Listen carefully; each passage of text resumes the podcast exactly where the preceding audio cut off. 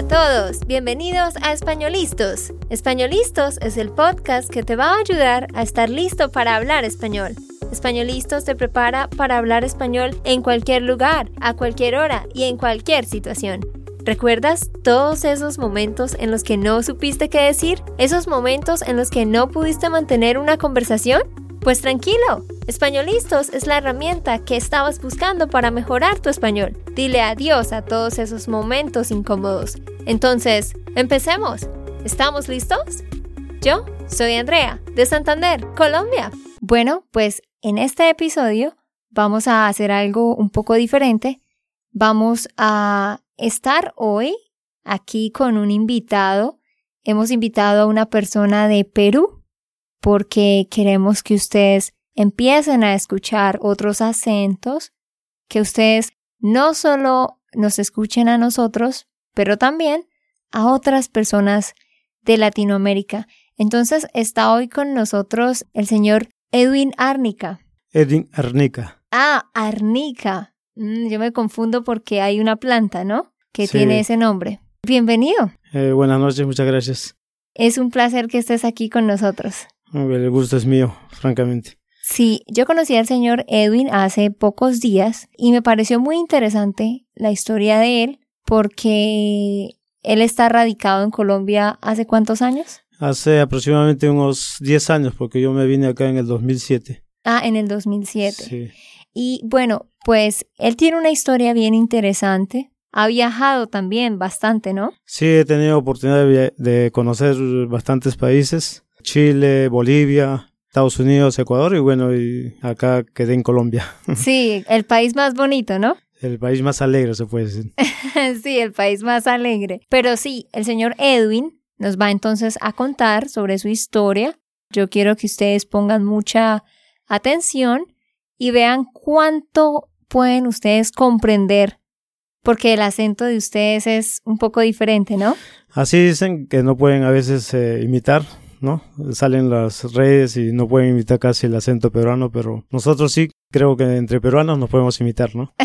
sí, como cada país en Latinoamérica que tiene pues su propio acento, ¿no? Sí, efectivamente, conocí a mucha gente argentinos, uruguayos que casi tienen el mismo acento, los chilenos tienen otro, los bolivianos otro, los colombianos, ecuatorianos, bueno, en fin, ¿no? Sí, y, y por eso como le contaba yo a usted hace un rato, a la gente que, que, nos escucha en este momento, que está aprendiendo español, les es un poco complicado a veces, ¿no? Poder entender todos nuestros acentos. Pero bueno, vamos a empezar con nuestra entrevista. Yo voy a estar haciéndole preguntas al señor Edwin y él las va a estar contestando. Entonces, yo quisiera que primero me dijera de qué parte específicamente es usted.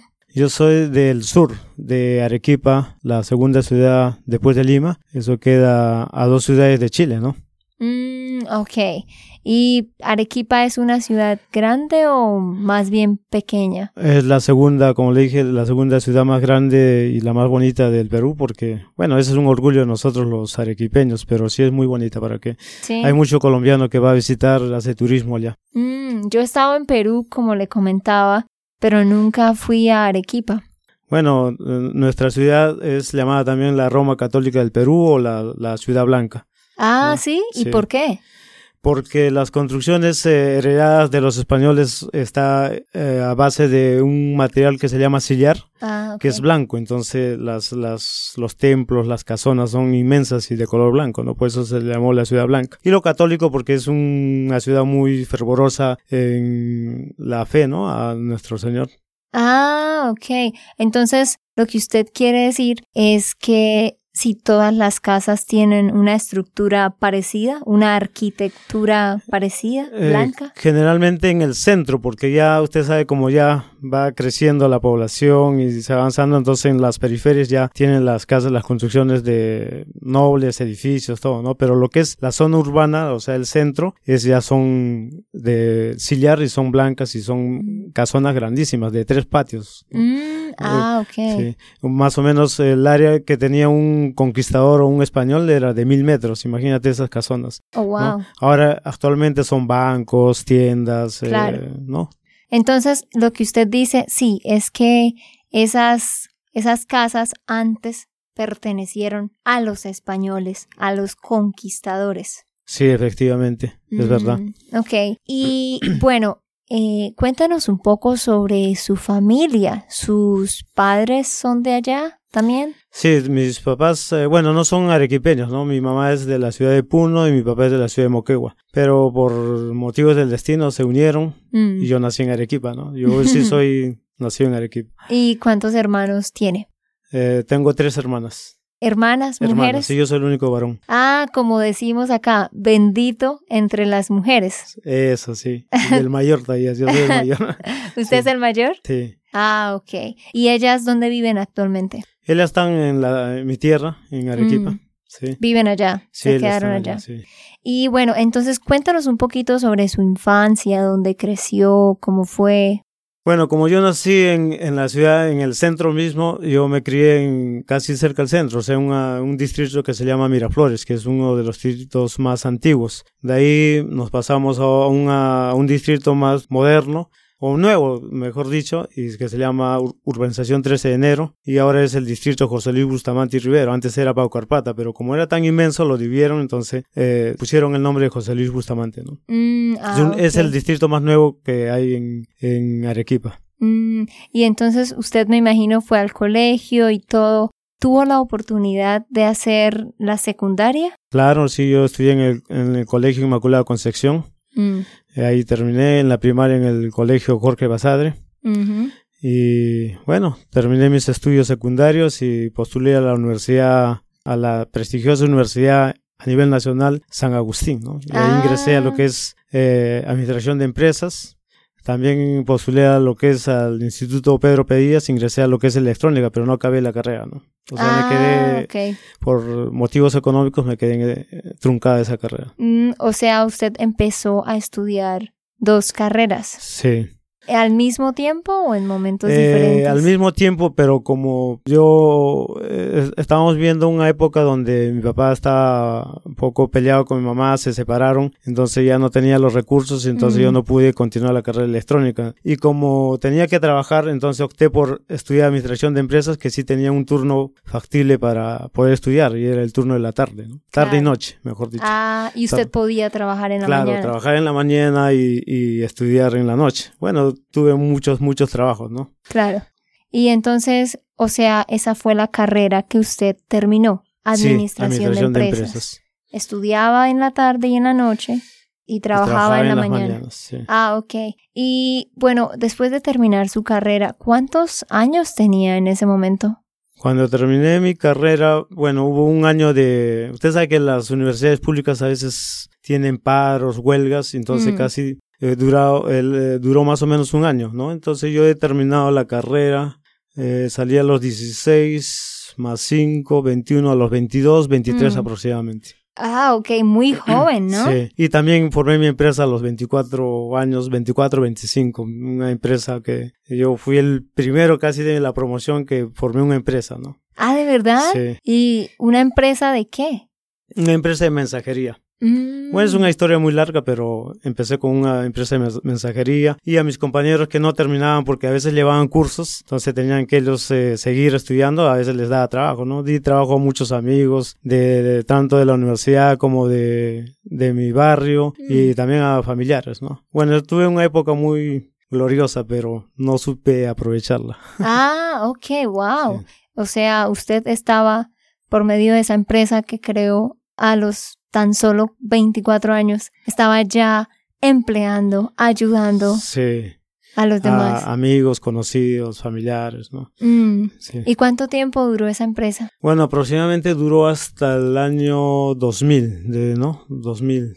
Y ahí es donde ya empecé a, a decrecer porque hubo una época de crisis económica en el Perú entonces, los bancos, por ejemplo, yo trabajaba, como es mensajería, trabajaba con bancos, con seguros, trabajaba con notarías, y como ya empezaban a despedir a los trabajadores, los mismos gerentes de bancos comenzaron a formar sus propias mensajerías. Ah, entonces, esos clientes se iban desapareciendo para mí, entonces yo me quedaba mm. reducido, reducido, ¿no? Claro, claro, claro. ¿Y a causa de qué fue esa crisis? Eh, no sé si usted sabe, ¿no? Lo que pasó el Perú con el gobierno de Fujimori. Ah, con, la, con la devaluación que hizo el, mm. presidente antecedor, que era, fue Alan García, que nos mm. llevó a una crisis terrible, casi pareció a Venezuela. En este momento. Sí, entró el mm. chino, un poquito reflotó la economía, pero siempre hubo conflictos, ¿no? Claro. Ah, claro, claro, estamos hablando de esa época, ¿no? Sí. Y entonces me dice que más o menos las cosas en su empresa empezaron a decaer en el 2000, ¿no? Más o menos. ¿Qué, qué, ¿Cuál fue el siguiente paso en su vida entonces? Bueno, comencé a trabajar ya con pocos trabajadores y veía que los gastos eran ya más y, los ingresos pocos, entonces obtuve en cerrar, liquidar la empresa para que no tenga problemas eh, posteriores con la SUNAS, que es la Superintendencia de Aduanas y de Tributación. Entonces hice como una especie de, de trazarme un objetivo y viajé a los Estados Unidos, ¿no? Ah, y fue cuando usted viajó. Él ya me había comentado que fue a los Estados Unidos, pero no habíamos hablado de por qué.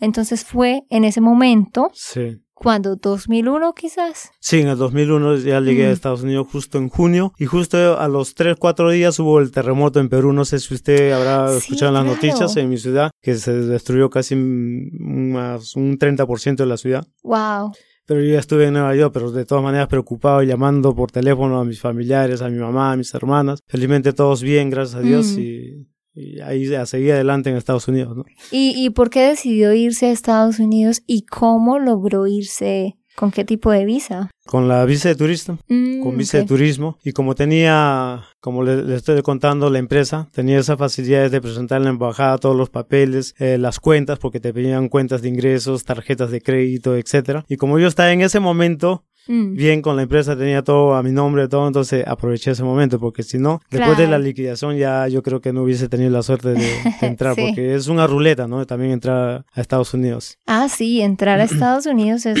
es muy difícil, ¿no? Sí, muy difícil. Claro, porque todo el mundo quiere entrar, entonces necesitan obviamente poner controles, ¿no? Pero cuéntenos un poquito cuál fue su objetivo, ¿por qué, por qué los Estados Unidos? Porque Tenía, tengo familia ya, bastante familia. Ah, ok. Entonces, uno de mis primos me decía de que vamos a Estados Unidos, ahí vas, trabajas, juntas tu mm. platita y, y, te relanzas, ¿no? Y vuelves a, empezar, ¿no? Como a resurgir, ¿no? Como el ave mm. fénix, como dicen. Sí. Y es por eso que me decidí. Bueno, fue, fue duro, ¿no? Porque hacer los trámites, ir mm. acá a la embajada, viajar, todo, no. Pero lo logré y realmente llegué a Estados Unidos, pero para, para conseguir trabajo también muy difícil. ¿Ah, sí? Claro, porque eh, usted sabe que a los inmigrantes siempre nos tienen un poquito de ojo. Claro. Pero gracias a mis tíos ya conseguí dos part-time ¿no? o sea, mm, dos trabajos. Sí, sí, sí. Uno en la mañana y uno en la noche. Y ahí cuando uno va y trabaja, tiene que trabajar duro, más de 12, más 14 horas, 15, 16 horas diarias. Wow. Y de lunes a domingo, o sea, sin descansar. Sí, eso sí es verdad.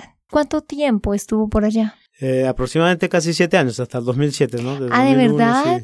se quedó todo Seis años y tantos, sí. ¿Usted se quedó todo ese tiempo y no tuvo problemas?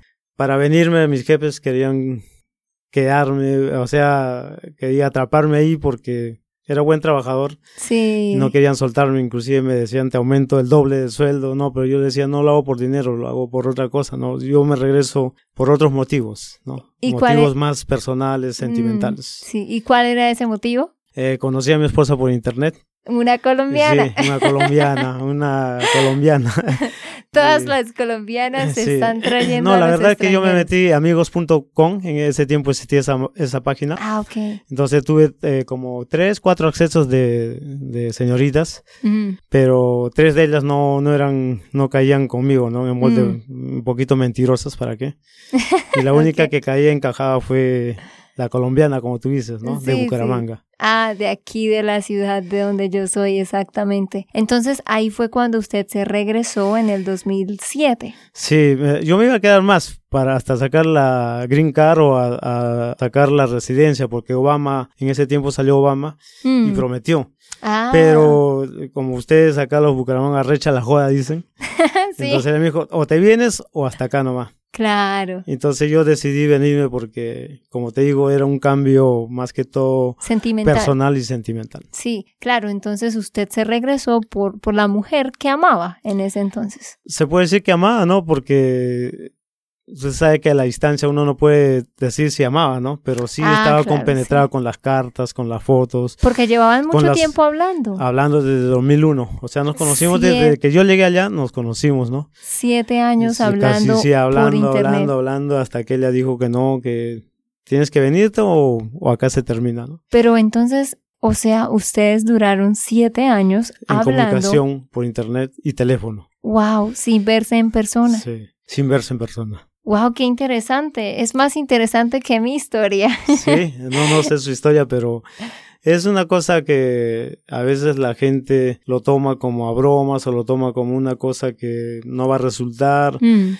Pero yo siempre con mi esposa decíamos, todo tiene que resultar, ¿no? Porque si uno es sincero en sus sentimientos, las cosas fluyen. Exactamente. Entonces usted se vino a conocerse con ella. Claro, yo ya vine ya a conocerme y a formalizar más que todo. Ya tenía pensado como... Claro, yo ya estaba ya con mis objetivos ya trazados de, como que dice, acá, acá me quedo y ya no doy vuelta para atrás, ¿no? Claro, como a casarse. Sí, como a casarme. Y justamente yo llegué en, ¿qué mes? Llegué en abril del 2007. Me regresé a Perú, regresé de Perú en julio y me casé en agosto. Oh, wow. Julio, agosto, o sea, a dos meses, sí, rapidísimo. Ah, bueno. pero por lo civil, ¿no? Mm. Y por los papeles, porque acá, también tú sabes que el DAS comenzaba a hostigarme en todo aspecto, ¿no? Que si me quedaba, que multas, etcétera. Entonces decidimos probar por lo civil, ¿no?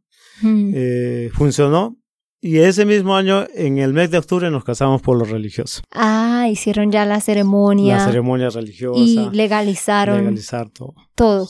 ah, perfecto. Entonces, por eso es que usted está aquí en Colombia, ¿no? Claro, sí, efectivamente. Mm. al comienzo me resultó difícil porque no podía trabajar sin mm. papeles. Siempre pedían hoja de vida, yo no tenía hoja de vida hasta que nació mi hija y me dieron la residencia y bueno, ahora ya sí puedo trabajar. Mm. Pero ¿para qué? Este país me ha tratado muy bien. Excelente se puede decir. ¿Qué piensa usted de los colombianos? Una gente muy, muy alegre, Mm. Bueno, eh, he tenido oportunidad de conocer de, distintas ciudades, ¿no? Pero yo pienso de que en general son buena gente, ¿para qué?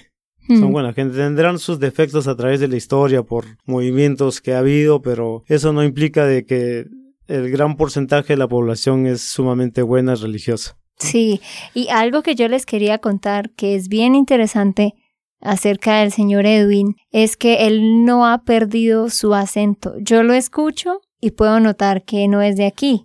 Y eso que él lleva 10 años acá. Pero usted me decía que cuando va a su tierra, la gente le dice que perdió el acento, ¿no? Sí, es que mi tierra, como también ha habido inmigración, pero no de otros, bueno, ahora actualmente ya hay inmigración de eh, colombianos, venezolanos, mm. chilenos, bolivianos, ¿no? Pero mi tierra, por ejemplo, era antes eh, netamente un agente terruña propio del lugar. Pero como había inmigración de otras regiones, entonces había una mezcolanza en la lengua. Entonces cuando yo voy, después de, de, 2001, imagínense, ellos me toman como diferente, ni colombiano ni peruano. O sea, estoy como intermedio. Yo, sí, sí. la verdad que yo tampoco, yo nunca me he grabado y me he escuchado, ¿no? Sí. Y yo tampoco no, no puedo recordar a través de la fonética cómo hablaba antes y cómo habla ahora. Yo creo que estoy hablando un intermedio de todo, no sé. No sé, la verdad que no sé. Pero bueno, lo que sí es cierto es que no habla tan golpeado como los santandereanos, ¿no? No. ¿Cómo hablan eh, ustedes eh, así bien golpeado, pero los antiguos? Sí, así como esto, ah, como con este acento, así como... Claro, los verdaderos arequipeños hablan más cantado, ¿no?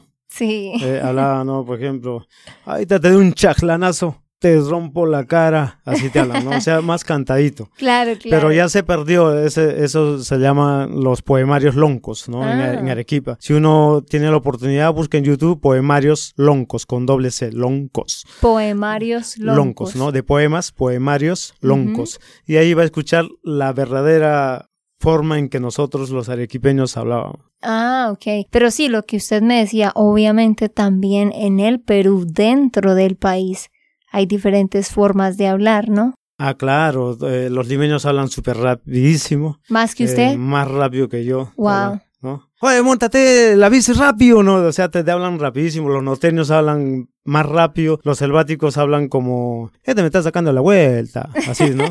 mi marido es un, pendejo, así habla. O sea, de esa manera. Son mucho, mucho, mucho, o sea, diferentes maneras de hablar. Claro, claro. Y claro, y ustedes, imagínense, yo creo que ustedes están pensando que quizás don Edwin está hablando rápido. Imagínense, él nos está diciendo que hay gente que habla mucho más rápido. Al igual que aquí en Colombia, ustedes me escuchan hablar a mí y, ok, me entienden, pero si ustedes escucharan a alguien de la costa, hablan muy rápido, ¿no? Entonces, eso es importante también, que empecemos a escuchar a personas con diferentes acentos de diferentes ciudades y regiones. Y pues bueno, don Edwin, me decía usted que llevan entonces siete años de casados y tienen, perdón, diez años de casados y tienen una, una hija, ¿no? Sí, mi hijita Gabriela. También una historia muy linda, pero tiene ya, desde 2009 nació, mm. ya hasta ahorita son ocho años. Ocho, años. sí. sí. sí, tiene ocho, años. ¿Y en qué grado está? Segundo grado. Ah, ok. Quisieron que adelantara mm, grados, pero yo no soy de esa iniciativa de que ella adelante porque quiero que viva su momento, sus amiguitas de la misma edad, sus las mismas ideas, ¿no? para que adelantar, ¿no? Eso no. Sí. Entonces es inteligente. Sí, porque ha sacado el año pasado, ha sacado beca en el colegio. Oh, wow. Le dieron premio por excelencia.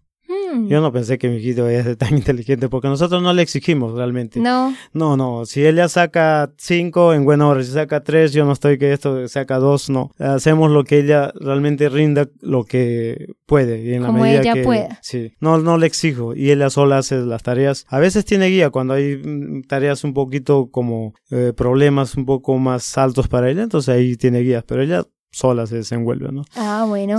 Pues me alegra, me alegra escuchar eh, su historia muy interesante, ¿no? Que usted se va a Estados Unidos, estando allá conoce a una mujer colombiana, siete años hablando, y luego decide usted venirse para Colombia. Es una historia inusual y muy bonita, ¿no? Muy interesante. A mí personalmente me muestra que de verdad cuando hay amor, el amor todo lo puede, ¿no? El amor todo lo... Rompe barreras. Exactamente. Barreras de distancia, barreras de tiempo. De etnia, de costumbres, de tantas cosas. Entonces, pues bueno, ya estamos llegando al final de esta conversación. Yo espero que ustedes hayan podido eh, entender lo que estábamos diciendo. Ya saben, si hay partes que ustedes no entienden, hay una transcripción de este audio Búsquenla, ya saben ustedes, en www.espanolistos.com. Allá pueden descargar la transcripción y escuchar mientras leen. Y pues bueno, señor Edwin, de verdad muchas gracias por su tiempo, por estar hoy aquí con nosotros y contarnos su historia. La gracias a usted. Muchas gracias. ¿Y qué quiere decirle usted a las personas que nos escuchan? En cuanto a su aprendizaje con el español? ¿Qué consejo les daría? Bueno, eh, lo importante es de que hagan diálogos, ¿no? De que mm. si van a cualquier ciudad, que intenten hablar sin vergüenza, sin timidez, sin, como usted dice, sin pena, ¿no? Sí. Porque esa es la, mejor manera de uno aprender, ¿no? Si uno no, no, sabe bien el español, lo puede decir en la forma que sea, pero ya hace un intercambio y eso enriquece realmente nuestro, el idioma y el aprendizaje de cada persona. Entonces, muchísimas gracias de verdad. Una vez más, les digo a ustedes, déjennos sus comentarios, qué piensan ustedes de esta entrevista, qué les gustó y como siempre, sugiérannos nuevos temas, nuevas cosas que quieren que tratemos en este podcast que está pensado, diseñado para ustedes. Por último, no olviden ir a www.spanishland.com. Si todavía no estás suscrito a nuestra página web, hazlo para que recibas todas nuestras noticias.